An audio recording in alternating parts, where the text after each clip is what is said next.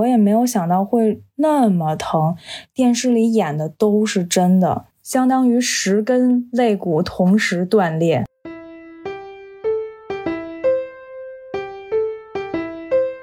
Hello Hello，很高兴认识你，欢迎收听元宇宙。大家好，我是圆圆。本期我们讨论的主题是女性与职场，邀请到的嘉宾是我的朋友宝珠。Hello，大家好，我是宝珠。今年三十岁，十年职场打拼的水瓶女，现在在广告公司做汽车广告。职场上，我是一个完美主义的卷王；生活中是妻子、女儿，还有今年差一点儿多加了一个身份——妈妈。嗯，宝珠最近也是在坐月子，然后是处于一个身体和情绪的修复期，所以也很感谢宝珠来可以来跟我们分享她最近的一些经历。其实宝珠今年也是三十岁了，然后在。我国的一个传统的社会时钟里啊，可能是一个结婚生子的年纪，然后宝珠也是选择了在这样的时间节点来生育，但是呃，这可能是一个带有灰色色彩的一个故事啊。细心的听众可能也能感受到，其实呃，这个宝珠一开始这个情绪可能稍稍有一点低落哈。那我们来听宝珠来讲她的故事吧。好，其实刚才有提到我在休产假，其实我是在休小产假。因为在三月份的时候，我失去了我的兔宝宝，但其实今天是我出月子的第一天，其实还挺有意义的吧。我的性格是一个 INFJ 嘛，在今天我彻底结束了 坐月子这个摆烂的生活状态，开始恢复到我之前的生活里，我挺到今天都是挺期待。能回归公司的那一天的，因为说实话，坐月子这一个月，不只是要承受挺多生产的那些痛苦的回忆，到你生产完之后，激素骤降导致的情绪瞬间低落，这些回顾所有从出院到今天，真的，嗯，像梦一样。现在就是梦醒了，但是说实话，我的。我觉得我心更坚硬了，我不想用强大来形容，嗯，这个事情就经历这个事情之后，我真的特别不想说我变强大了或者是什么，因为所有人面对这种事儿，他不是强大了，嗯嗯，他都是很痛苦的，而且会这个词会让人觉得你在歌颂苦难。我只是很想感谢我勇敢的挺过来了，嗯。对，这是一个悲伤的故事。我我之前呃想要邀请宝珠的时候，其实并不了解他这段经历。就是那个清宫的那个时间是你们自己主动去选择的，对吗？对，其实是医生已经告诉我们，这个宝宝他可能发育的没有那么好，而且我当时身体所有的反应就已经他要。出来了，我当时是孕二十六二十六周了，其实已经怀孕六个多月了。就他这个这个过程，其实回忆起来真的还挺痛苦的。嗯，我做了那个基因检测，昨天刚刚拿到结果，我看了之后，结果显示我跟我老公都没有任何问题，遗传基因。这个序列也没什么问题，现在是怀疑宝宝他自己就是在发育中间有一段基因序列可能有一点点问题，但是看那个报告，行外人嘛看不太懂，我还要再找一些医生朋友再帮忙看看。嗯，我不知道能不能这样去怀疑，因为我得过新冠，也得了甲流，而且就这件事情发生就是在我甲流。勉强痊愈的那一两天，因为我我已经有宫缩了，而且非常规律、非常强烈，最后已经用了最好的抑制宫缩的药，都已经不管用了。所以看了 B 超之后，我的羊水也没有了，没有破水的任何迹象。医生就告诉我说，看了所有的结果之后，他非常怀疑这个宝宝是有问题的，因为宝宝在。母体里它是喝羊水，但是它也要尿出来的，所以它有可能喝进去一直没有尿出来。哦，这是一个原因，这个原因就可能会导致它智力有问题，或者是它的，嗯，它的泌尿系统有问题，而且长时间没有羊水的保护，它出来也有可能会是畸形啊。对，所以我跟我老公商量了好久，我俩其实真不是商量，两个人对着掉眼泪，就是会觉得说，嗯，如果你把这样一个嗯嗯生命带到这个世界上，你可能良心上会有一些安慰，但是对他来说呢，他的一辈子可能要带着这些残缺跟不完美。你给他准备再多财富有什么用？他可能不会感谢你。所以我就选择停药了。当时，嗯，是不是工作压力太大，然后呃身体有透支的情况？其实说实话，我认为我的工作从来没给我身体造成什么负担。虽然我在甲流住院期间还有在坚持工作，甚至下了手术台回到病房，立刻打开电脑又处理我的工作上的事儿。这但这所有的东西都让我就我的工作会给我很多热情，会让我觉得很开心。哦，有没有可能是你就是心理上觉得很开心，但可能你的身体它已经不堪重负了呢？啊，这个我倒是觉得应该不会。我除了有一些贫血，嗯，但这些其他这个也不是很很严重的一个问题，就是轻微的贫血、孕期都是很正常的。因为我偏瘦，哦，我怀孕之前才九十斤，勉强说九十斤。嗯，宝珠，你其实现在是三十岁，然后生育这件事情也是在发生在三十岁，这是你有意而为之的嘛？然后你是受到了社会时钟影响，或者是一个怎样的考虑呢？其实它有多方面的原因，一个是我觉得自己年龄真的到了，可能需要转变一个身份，或者是把重心放在。家庭其实这个事儿到放到现在来讲，我都有一点犹豫，但我非常清楚，他有至少百分之三十的原因是来自于家人。嗯，你我的爷爷奶奶哦哦，你的家人他们在催你是吧？对他，他们也不是催，就中国人的传统向往，对对，他会希望看到四世同堂什么这种。会觉得很幸福，所以我真的从心里还是要保留百分之三十给到家庭。才百分之三十，那之前是百分之多少啊？之前是 这件这件事儿，嗯，我就觉得它应该是个顺其自然的事情，因为他我这个虽然没能见面，但我想他是一个还挺有个性的小孩儿。嗯。他就真的是突然间说来就来了啊，在我都觉得可能不可能的时候，他来的。我这个人就是我的我的工作是可以计划对做的计划，然后让他一件一件去完成的。但是对我备孕这个事儿，可能还是心里会有一些犹豫。所以在最开始，我大概是二二年七月份的时候，有跟我老公提这件事。但是进行了两个月之后，发现有点无果。我就认为这种事儿，你身体也好，我身体也好，不是应该一次就搞定吗？但是两个月了，就还没有。我就想算了，既然我这个新的工作任务又来了，肯定又挺辛苦的，那我就还是把重心放在工作上吧。当我这个念头刚想完，他就来了啊。对，所以我一直觉得他还是挺有个性的一个小孩儿。嗯，那你当时会有担心这个他会成为你职业的分水岭吗？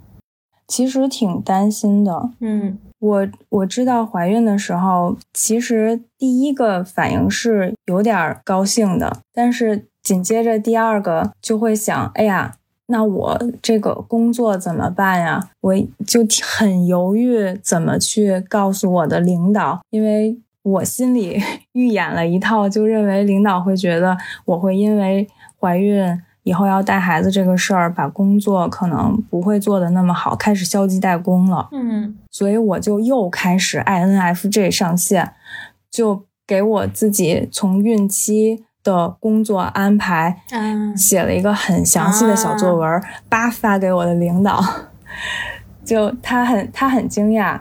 嗯。现在想起来是挺温暖的，因为他第一句话是“哎呀，这是好事儿啊”，然后就告诉我你不要工作那么拼了，你要注意你的身体。其实包括每一次，我因为现在回想起来，因为每一次的产检，我的领导都会跟我说一次。嗯，你觉得这个备孕的过程中，就是你印象最深刻的是什么？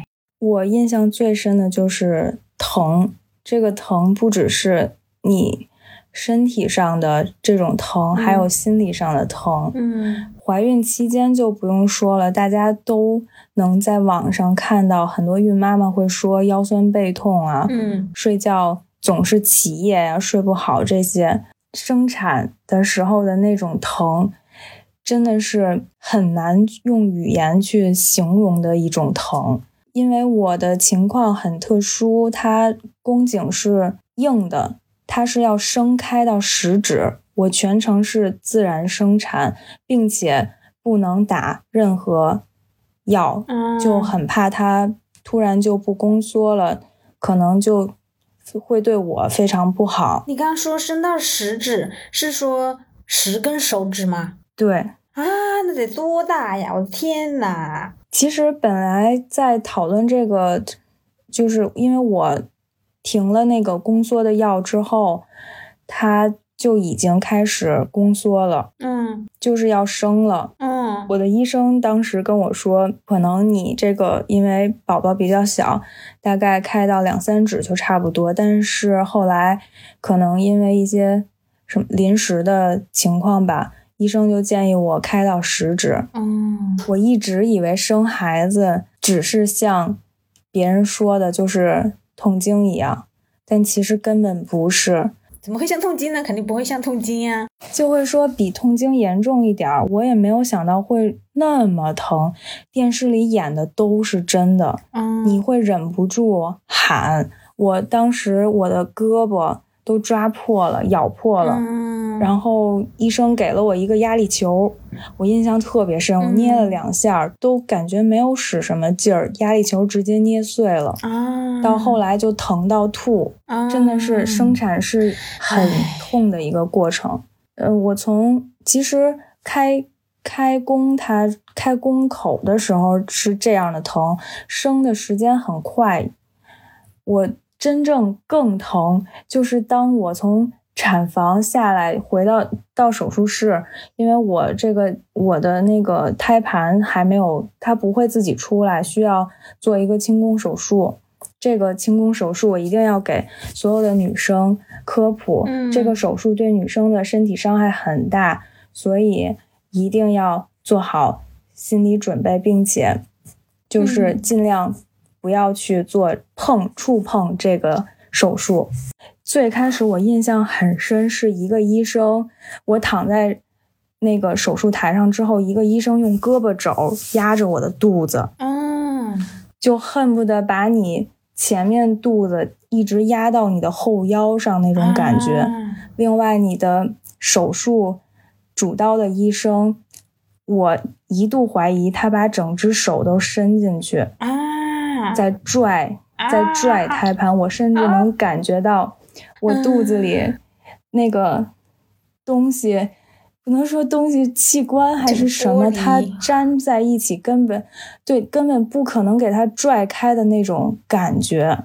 嗯最后是真的，我已经控制不住的那种疼，嗯难以形容。你除了喊，什么都不能做，你只能配合。最后是用用那个用了一个移动的那种 B 超机，嗯一个医生拍着肚子啊里的那个情况。另外，我的主刀医生，我看着他拿了嗯什么勺子、嗯剪子那些东西，就在你的下面，那你视线范围就已经看不到了。你唯一能看的就是他们在拿什么东西，在做什么事儿，全程是清醒的。不能打麻药，不能晕过去吗？对，痛晕过去可以吗？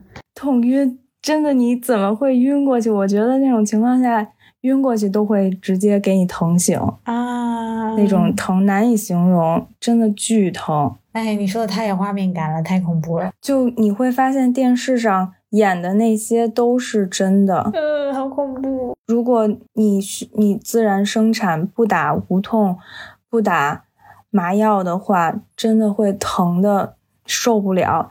所以这儿要指控那些非常没有良心的老公们。会说什么打无痛对女生那个对孩子身体不好啊，这那的一些借口啊，就是阻止你打无痛，就真的太没有良心了。因为一个女生要承受那么疼，嗯，相当于十根肋骨同时断裂，这是我后来在网上看到别人的形容啊。因为其实我也不太了解，所以这个无痛它是没有任何副作用的嘛。无痛据说是人类之光，但是相比那种情况，你可能小的副作用会能接受吧。嗯，你说这个疼痛的事情，然后你说没有良心的老公这件事情，我想到之前看到有个新闻，一个悲剧啊，嗯，就是那个。孕妇她就是那个时候已经快生了，然后太痛了，她好像是想打无痛吧，但是她老公还有就是呃什么婆家的人就不同意，然后最后她就抱着孩子跳楼，就是没有生，但是她太痛了，然后她就跳楼了。对呀，这这社会新闻，唉，我反倒能理解她。天呐，太可怕了！我很怕痛的。就你会，你的疼痛会升级。当我做完那个清宫手术，我觉得这可能就是最痛了吧？不会，就我已经生完了，不会再怎么样了吧？嗯。结果我回到病房，就已人已经就累虚脱了，就恨不得倒头就睡了。早上醒来第一件事儿，我就觉得。很伤心，嗯，难以形容的那种伤心。包括今天早上起来，我还也有这种感觉，嗯，就你会觉得心里很失落、很空，包括你肚子里就会很空。我刚出院的第一周，就等于是我月子的第一周嘛，嗯，我总是觉得肚子里是空的，就不停的吃东西，但都没办法。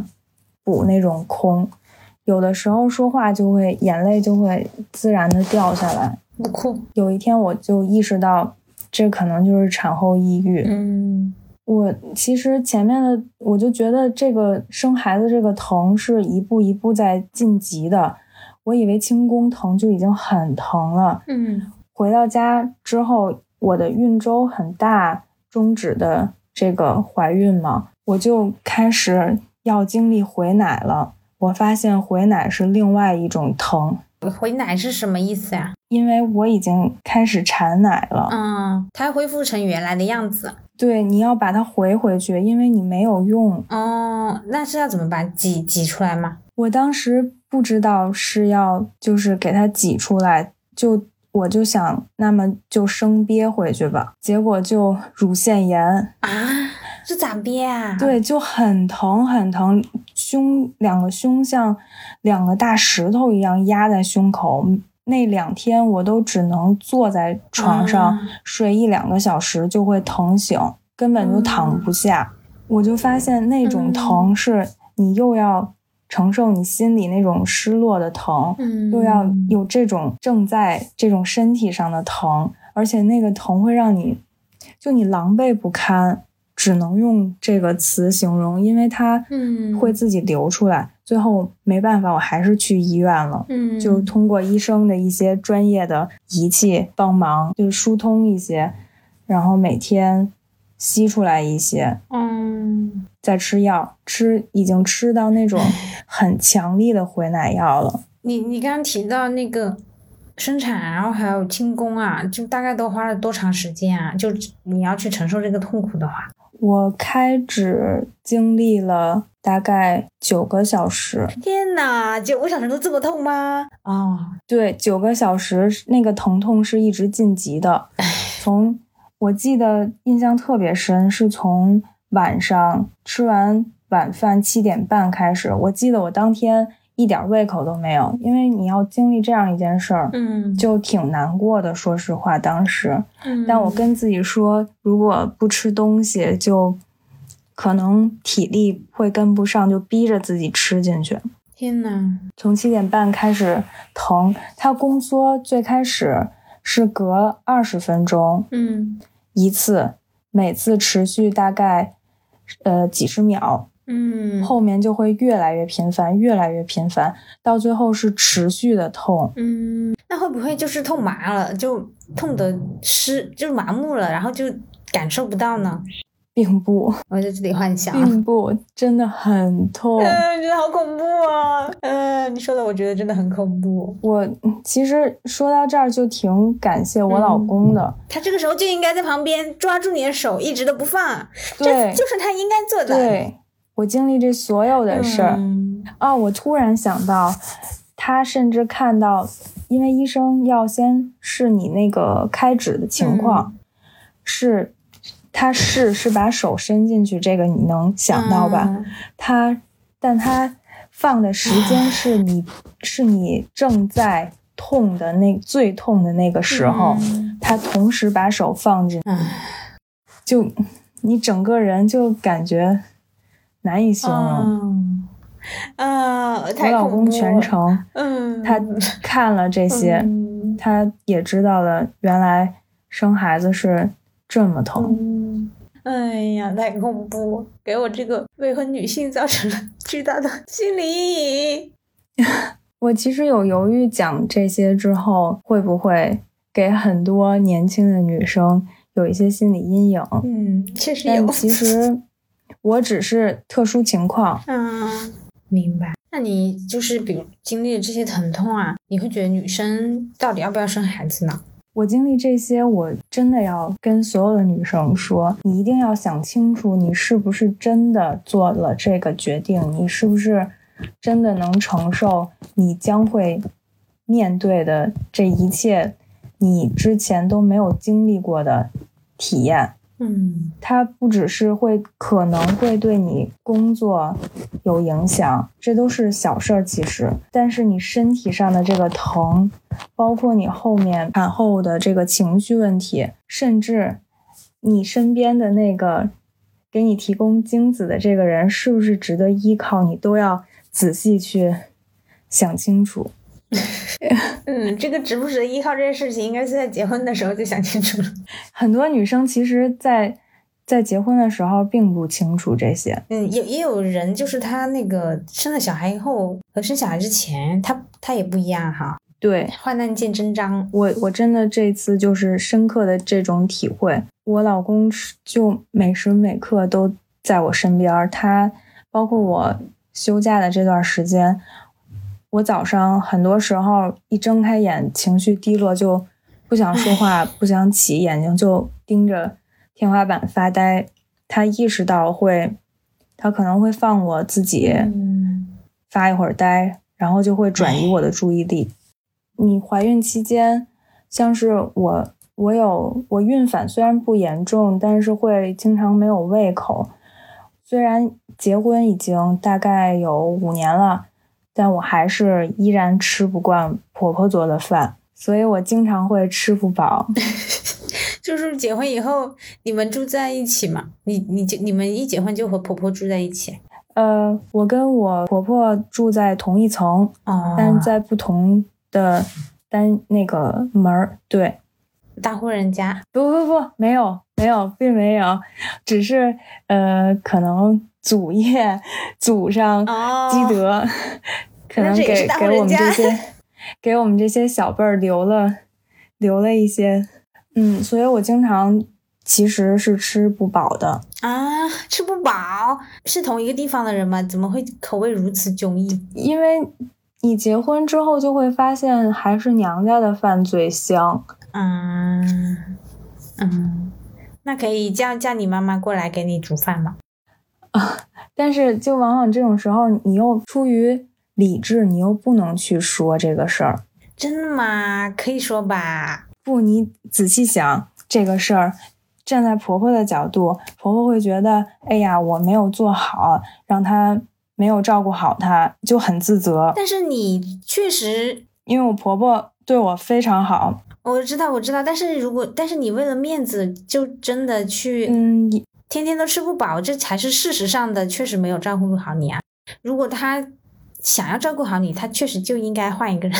但我这个人吧，就是怎么说，将心比心。嗯，我会觉得站在女性的角度帮他们去想，明就白。站在婆婆的角度，你就会很伤她，因为我是我的婆婆和我我妈妈都正在经历更年期，他们也有各自情绪上的问题，这个是显而易见的。就很多人的妈妈，你应该都能注意到，他们会有一些这种，所以我尽量不想去因为我自己的问题影响他们的情绪。如果我吃不饱，我哪怕吃点零食，或者是我自己弄点儿。但是你可以那个委婉一点，委婉一点，要不然这个最后受罪的是你。嗯，我没有跟他说过。嗯，这个就是你要反观，你站在妈妈的角度，就亲我亲妈的角度，明白？你你去想，他会想说啊，你孕期是这样的，那你之前我闺女是不是也是这样的呢？但是是啊，你就是一直吃不饱啊，怎么办？他是不是一直都吃不饱？他这么瘦，会不会是？啊，可是怎么能一直都吃不饱呢？但其实，所以你你就这就是结婚给一个女生带来的一个挺现实的问题，这就引到另外一个事情上。很多时候你会很委屈，比如说你两个人吵架，或者你生病不舒服的时候，你一个人在屋里的时候，这个时候你就很想回娘家，你很想你的爸爸妈妈，但是你不能回。但是我还是觉得不能委屈自己，你你不能未来几十年难道就都吃不饱吗？这不行啊！没有我，我自己会做饭。我如果有时间的话，我会自己弄一些。但是你没有时间，你不是很忙吗？对，所以就要么零食，要么就外卖，要么就自己可以动的话，就自己做一点儿。最近我，哦，也不是最近，是从怀孕开始，我老公有开始学做饭了。哎，他学的有点晚了。对，所以，所以有一起努力吧，因为嗯，女生结婚就真的会会有一些矛盾，你没办法去改变，你要照顾两家人的情绪，只能委屈你自己。哎，但是我觉得这个特殊时期吧，这怀孕呀、生宝宝，我觉得可以不用那么委屈自己。我能理解，我能理解，可能可能到你结婚之后会有不一样的改观吧，或者是你也有别的感受。哦，我知道这句话，嗯、我的朋友经常跟我说，说什么等你以后就知道了。对，嗯，但是我觉得吃不饱这件事情伤害太大了，怎么可以吃不饱啊？反正我是不能吃不饱。因为嗯，就是这个这个吃不饱这个事儿，你就会觉得说这个人有点矫情，不矫情啊，这个但其实不你矫情呀孕期的时候，孕期的时候你没办法控制你自己。像我怀孕之前，我可以我不爱吃，可以逼着自己吃进去，嗯也不会觉得怎么着。但怀孕之后，你没办法控制你自己这个胃口。我觉得这个应该大家都有，大家都会理解吧。我我之前我我之前在小红书看到一些很奇葩的，就是吃什么的都有。有些孕妇，我嗯今天看到一个特别搞笑，她说她一定要去吃那个公鸡的乌鸡的鸡爪子，就是然后她老公就马上去给她买，还要去问人家你这个是公鸡吗？就是我觉得就孕妇有会有这种变化，大家应该都是理解的呀。如果嗯，可以尝试沟通一下看，我就，你 真的嗯。没有，因为我婆婆跟我妈都对我特别好，你真的没办法让他们知道你这样，就会真的很伤他们。啊，我我知道了，我学到了，就是如果以后我要从一开始就告诉他们我吃不饱，就如果遇到类似的情况，就你不能一直一直就是积压着，是吧？如果你一开始不好意思说，你未来也不会好意思说的。所以以后遇到这种情况，应该要一开始就要说出来。其实那个时候的伤害是最小的哈。对可以试试，你还有机会。嗯，其实我觉得这种事情什么时候开始都不晚吧，因为你你以后还会怀孕啊，那难道还饿着自己吗？要不就是你这个这一期录完了，可以把它 就是转发给你的婆婆。哦，我婆婆又开始陷入自责，我真的好担心。我发现这个女生，她真的这一辈子会被嗯家庭啊，包括自己身体这些激素变化影响情绪，真的太严重了。嗯嗯，我之前有个朋友给我发过一条，就是那个月经。它带来就是对，就是每一个月来月经对一个女生会有多大的影响啊？然后它就是月经，它会影响那个激素水平嘛，然后它会有不同的反应，包括什么心情低落或者心情突然的亢奋，这都是有的。然后一个月三十天，它月经这件事情它影响的天数好像我记得好像是接近三分之二吧，就可能你三十天里面有二十天你都要受到这个事情的影响，然后只有十天是就是纯纯的一个正常人。不过我自己感受倒不是特别深啊，我感觉。嗯，比感受比较明显的应该是月经前后吧，前后的一段日子。不过你想，这个月经它本身就要来个小一周大概的时间，然后在前后几天，其实也差不多有半个月了哈。哎，影响确实挺大的。我会觉得我来月经前一天会异常烦躁。嗯，呃，嗯，所以我那一天我会发现我骂我老公的频率非常高。我我是会发现，呃，准备来月经的时候会。很感性，就经常很容易哭，你不知道你会不会，就是那个情绪波动特别大。嗯，嗯，我还好，我真的觉得这这一呃 产后抑郁真的好可怕。我今天就是一直在跟自己说，你要开心起来，只是情绪来了来了就 let it go。对，情绪来了就让它持续一会儿，过了就过了。嗯，哦，还有就是。怀孕到生产这所有的事情经历了之后，我发现，嗯，一个女生真的非常需要有独处的能力，因为很多时候你不能要求别人去感受到你当下的那个感受，就好像。你生产的时候那个疼，即使你老公在你身边抓着你的手跟你说啊，宝贝，坚持没问题，什么这些安慰的话，但他很难去感受到你当时的那个疼，所以心里相对来说还是有一些落差的。这个时候就会要求你有独处的那个能力，因为你，因为别人不能完全的理解你，对，而且包括。我前面有提到说，不开心的时候或者生病的时候，我也不能回娘家，就是自己一个人平静一会儿，因为你要考虑很多，你要想说，婆婆会不会想说，婆婆公公，包括你老公会不会想说，是我没有照顾好你，会自责，就说这世界上其实是从来都没有所谓的感同身受的，对，反观反观你娘家。爸爸妈妈会会想说啊，他是不是受了很多委屈啊什么的？这种是不是吵架了？就会，所以这个时候你就真的只能自己一个人去消化你所有的情绪。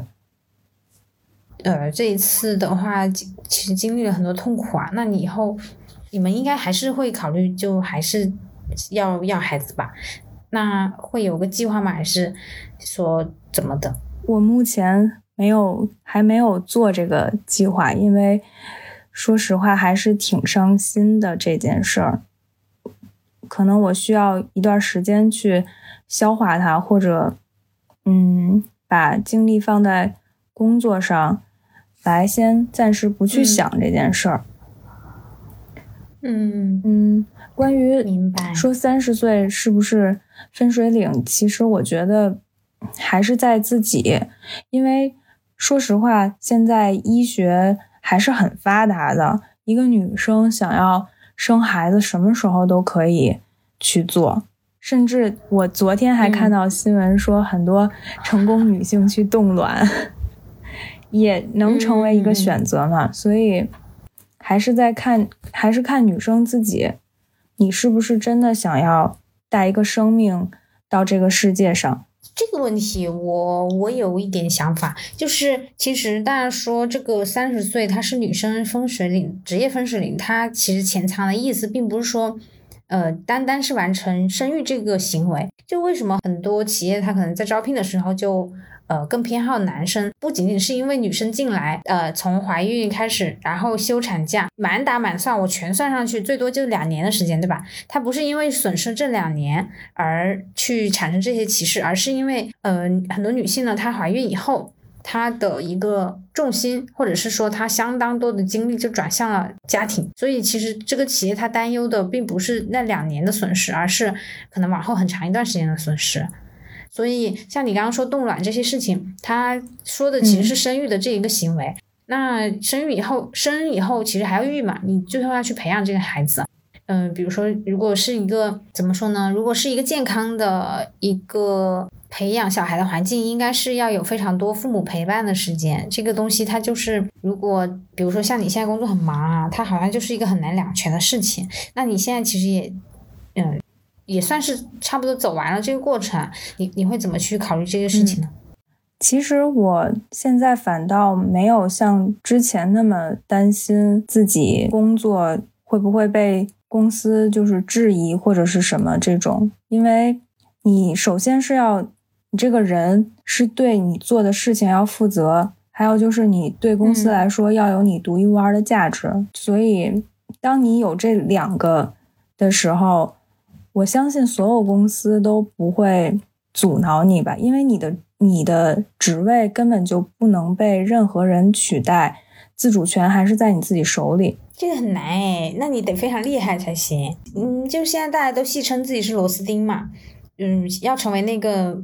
无法被取代的人其实挺难的，而且公司层面他所担忧的事情是，比如说像你刚刚说那个独一无二性哈，这个东西是长江后浪推前浪的。比如说你现在是独一无二，但是呃公司他会担心你有小孩以后，你的很多精力转向家庭以后，你的独这个独特性是否？会消减，然后也许有朝一日就会被别人取代呢。其实我我真的觉得这个没那么好担心。就拿我的 工作举例啊，就因为每个人性格是不一样的，我会觉得我自己，嗯，我是那种高敏感人群，我就是能很快抓取身边人的情绪，是那种敏感情绪的敏感。嗯，所以很多时候。我会感受到我的客户他想要什么，包括跟他接触久了之后，我会就有跟他形成那种默契。嗯，所以你觉得这个是不能取代的，是吧？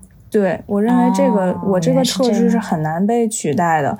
别人可以就工作，其实确实是这任何一份工作。都是随便抓来一个人，市场上一大把都可以做，但是这个质量跟结果可能不会完全一样。嗯嗯，好，那其实刚刚聊的是你个人的情况哈。那如果说呃，就是如果说站到整个女性群体的角度，然后还有包括你自己在职场的观察的话，你会觉得？就生育这件事情，就对女性的影响会是怎样的呢？我还是那个观点，不会有很多影响。虽然虽然我可能没有成功的打上这个妈妈的标签，转换到这个身份，嗯，但我想，嗯，对公司来说也会觉得说，这个这个女性她有了孩子之后，她个人的稳定性会比她。未未育之前更稳定是吧？对，因为他有自己家庭，他需要考虑这些。除非说我家家大业大无所谓，我就是找个事儿干，还是出于这个女生自己内心吧。就看她，看看你自己是怎么去想，就是你怎么去，嗯，怎么说衡量你自己这份工作的？如果说这个工作，我单纯的就是。找个事情做，不在乎其他任何。我每天也不能说是混日子，就是朝九晚五，很稳定。那你就是走这样的路。但如果说你想要往上走，那就真的需要去创造一些独一无二的价值。嗯，我不知道这样说你能不能理解？能，能理解，能理解。其实我个人有一点好奇啊，就是那如果你，嗯。呃，以后有宝宝了，然后你还是维持现在的这个工作状态的话，就怎么去陪伴小孩呢？这个这个事情，这个这个矛盾，它好像它就无法调和呀。嗯，其实，然后你之前说你要分的比例是百分之三十，因为我感觉现在，嗯，手机什么的都可以处理你的工作啊，但是这就不是高质量的陪伴呀。高质量陪伴就是你全身全身心全心全意的去陪伴他，不管是陪他做游戏也好，还是做什么都好。如果你在那里摸手机，他在旁边看你摸手机，好像也没有什么意义。就可能我还没有到那个身份，所以不如我们就约定一个。哦，可以呀。如果未来对。我真的变成妈妈了，我们可以一起再听一下今天的这些，可以呀，讨论可以呀，就可以看到有没有什么变化，还挺有意思的，应该。嗯，你刚刚提到在你生产生育的过程中啊，就是你丈夫呃，你老公他都给了很多的支持。那像你走到今天的话，你觉得他给了你大概怎样的影响呀？嗯，呃，你怎么定义你们两个人之间的相处模式呢？我一直觉得我老公特别像我身边一个特别特别好的朋友，嗯，我们会无话不谈的那种，嗯，他不只是给我照顾啊，然后支持我，我还觉得，因为我们在一块儿很长时间了，从十九岁到现在已经十几年了，对，跟谈恋爱的时候不一样的是，结婚之后，我觉得我俩像是在。一起经营一个公司，两个人会一起努力把这家公司经营的越来越好，蒸蒸日上。嗯嗯，中间会肯定会有一些争吵啊，就平时生活里鸡毛蒜皮这种，因你肯定会对每个人都有自己的那个观念，尤其是在结婚的头一两年，这种争争吵争执会特别多。啊！你们都在一起，你们十九岁在一起，然后还会有这样的争，还会有这样一种磨合吗？对，哦，因为你谈恋爱的时候跟两个人住在一起是完全不一样的。你谈恋爱是各回各家，各找各妈。嗯，但你结婚了之后，你们两个人是住在一个屋檐下，生活习惯呀，嗯，饮食习惯呀，饮食可能有的时候饮食早发现了嘛？之前约过多少饭呢？但。但没觉得有这么多啊！就我们形形成了一种默契，就前一秒吵完说话说到这儿，可能嗯下一秒就说另外一件事情，就不会让这个事儿影响我们俩太久。后面我就有发现他是那种特别直男，就你需要你需要很明确的提出你的需求，哦，就不能让他猜。对你永远不要让他猜，因为他永远猜不出来。你这种期待永远都会落空的。就比如我，你不能，你想喝水，你不能说，哎呀，我口渴了啊，这都不行吗？他就说，哦，你口渴了。不是，这这这是直男的问题吗？这这也太明显了吧？我只我就举举一个例子啊，就类似这种，你需要很直接的告诉他，因为多数男生可能都是这样的，我觉得。真的吗？其实我心里对这个问题，我一直有一些问题啊。就当一个人说他口渴了，这这一暗示还不够明显吗？而且还有就是所谓的直男，我心里一直觉得非常的疑惑。这个东西难道它分性别吗？就是我不懂，这算一种察言观色的能力，或者是它应该是一种情商，还是怎么的？就怎么可以这样呢？这个真的是一个性别的问题吗？还是生理构造问题？我无法理解，我不太理解。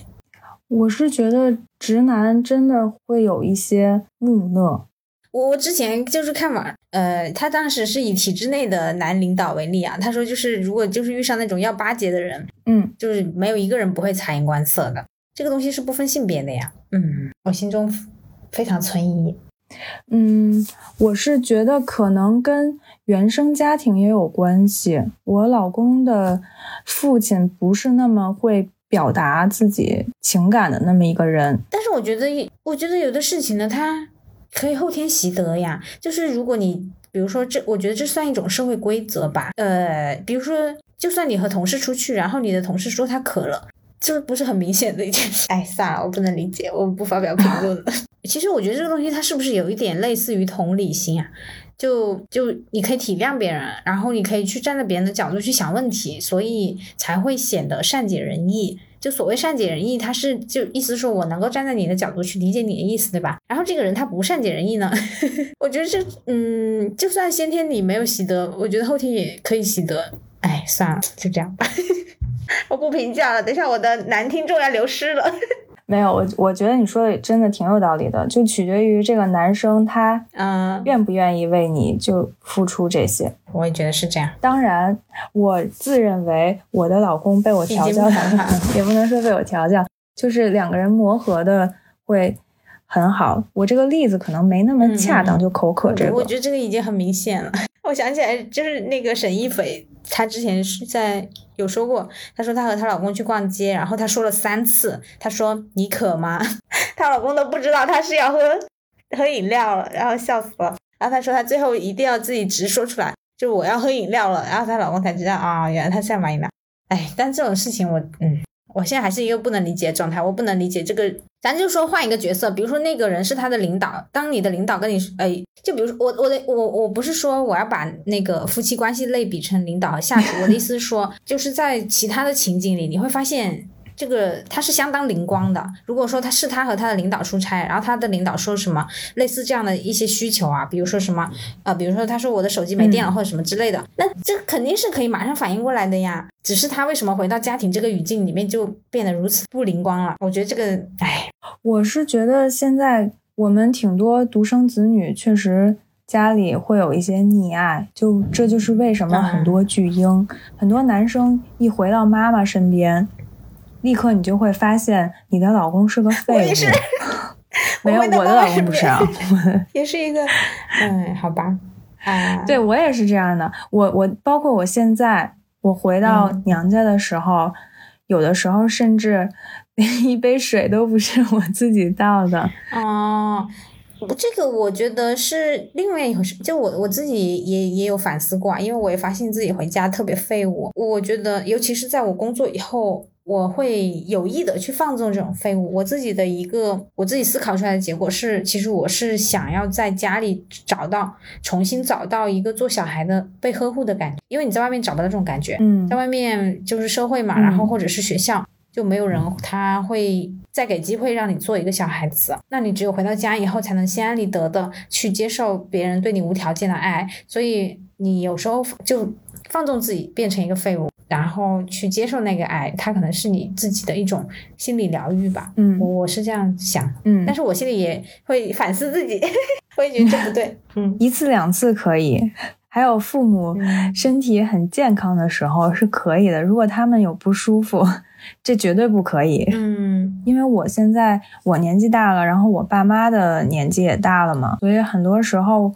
尤其在我三十岁这年，我真的觉得父母真的老了，我需要从一个小孩变成一个大人，就可能我们的身份会渐渐的互换过来，我照顾他们会更多一点。嗯，其实刚刚有聊到你的父母嘛，那你觉得你的原生家庭有给你带来什么影响吗？呃，其实我这段话我真的特别想分享，就是前一段时间看到一段话，说父母存在的意义不在于给子女富足的生活。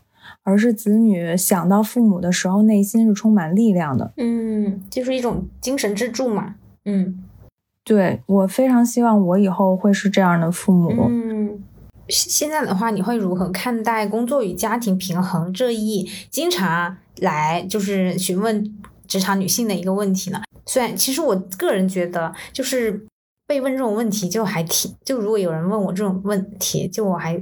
我会觉得，就是它是一种，呃，就是性别刻板印象吧，因为从来不会有人问男性你怎么去平衡工作与家庭。嗯，不会吗？也会问到吧？很少，很少。就是之前我看过一个那个视频，就是那个蜜芽的创始人刘楠，她因为她是一个女性创业者嘛，然后她有一次她就说，几乎所就是当她去，比如说受邀去某一个地方去呃做分享的时候，别人一定会问她你怎么。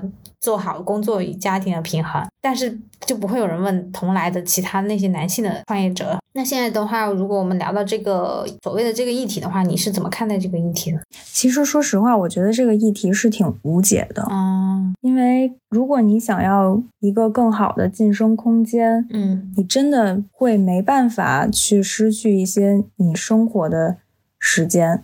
嗯，而且你会给自己制定一个达成你这个目标的标准吧，嗯，所以会为了这些标准失去。一些东西，我我真的自己以前是一个挺失败的案例，就是会把更多的精力放在工作上，嗯，但是现在我给自己定了一个目标，就是至少是我工作就是工作，生活就是生活，嗯，工作只是我让我生活变得更好的一个工具，嗯，当然这个工具我肯定我也要，就算是把菜刀我也要磨一磨，让它很锋利嘛，嗯，我会这样去。物化这个事儿，明白。而且我会要求自己，朋友圈一定不分享工作的任何事情。嗯，我只会分享我美好的生活。嗯，好的。呃，今天邀请到的嘉宾宝珠呢，就跟我们很详细的分享了她的生育经验，然后还有职场上的一些感受，还有我们也聊到了亲密关系，嗯，聊到了原生家庭。我现在也是处于一个刚工作，然后也挺迷茫的一个状态，呃，不管是在职场啊，还是说在家庭这两方面都是这样子。然后我今天跟宝珠聊，感觉学到了很多。好，谢谢。嗯，我其实讲下来，我特别想跟大家分享，就是大家应该能发现，我所有的经历其实没有那么的。像我讲出来的那么轻松，但我很想学着我爸的那个样子，笑着去讲这些很痛的经历，然后从心里相信未来会更好，未来一定会更好的，加油。好的，那我们本期内容就到这里，说出来就好了。希望这一期内容有给到你一点点安慰。欢迎大家关注我的微博“元宇宙 Podcast”、小红书“小圆壮士”，也欢迎大家向我的邮箱投稿。那我们下期再见，拜拜，拜拜。